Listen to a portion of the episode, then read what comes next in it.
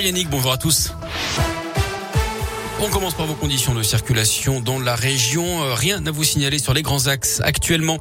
À la une, la question de l'agriculture au menu des candidats aujourd'hui. Six d'entre eux sont attendus à Besançon pour le congrès de la FNSEA. Ils vont s'exprimer devant 1500 personnes. Marine Le Pen sera présente tout comme Valérie Pécresse, Éric Zemmour, Fabien Roussel ou encore Jean Lassalle.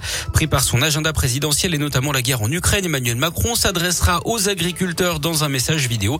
D'après un sondage pour Paris Match paru hier, Marine Le Pen est créditée de 21% des intentions de vote, juste derrière Emmanuel Macron, 27% et demi. Jean-Luc Mélenchon est troisième avec 14,5%. Éric Zemmour, 11% juste devant Valérie Pécresse.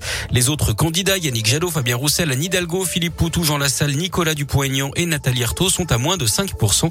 Le premier tour, on vous le rappelle, aura lieu le 10 avril. Dans l'actu local, les suites de l'intervention des forces de l'ordre dans un campement des gens du voyage à Clermont-Ferrand hier, 15 personnes ont été interpellées, une cinquantaine d'armes et 23 kilos d'herbe ont été saisies. Une disparition inquiétante à Une jeune fille, de 14 ans n'a pas réintégré le foyer Les Marmousets mardi dernier.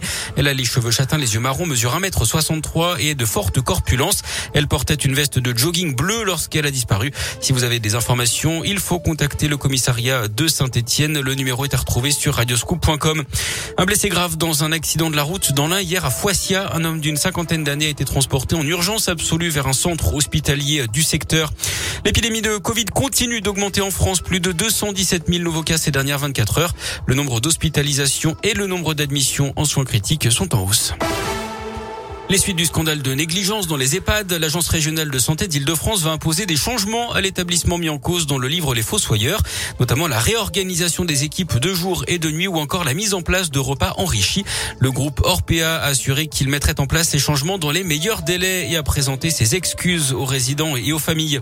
Un espoir se dessine peut-être en Ukraine. Le président Zelensky a en tout cas évoqué des signes positifs après les nouvelles négociations qui se sont tenues hier en Turquie.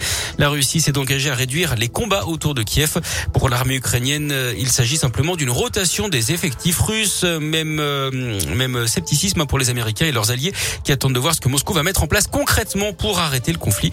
Hier à l'ONU, la Russie a été accusée hein, d'avoir provoqué une crise alimentaire mondiale en envahissant l'Ukraine.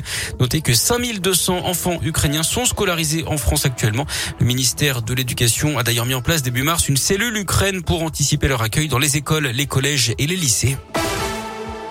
En foot, cette nouvelle victoire de l'équipe de France hier soir face à l'Afrique du Sud en match amical à Lille 5 à 0. Kylian Mbappé inscrit un doublé, c'est 25 et 26e but en bleu.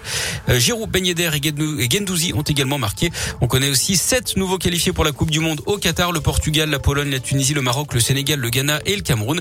Le tirage au sort aura lieu vendredi à partir de 18h à Doha. Merci beaucoup Greg.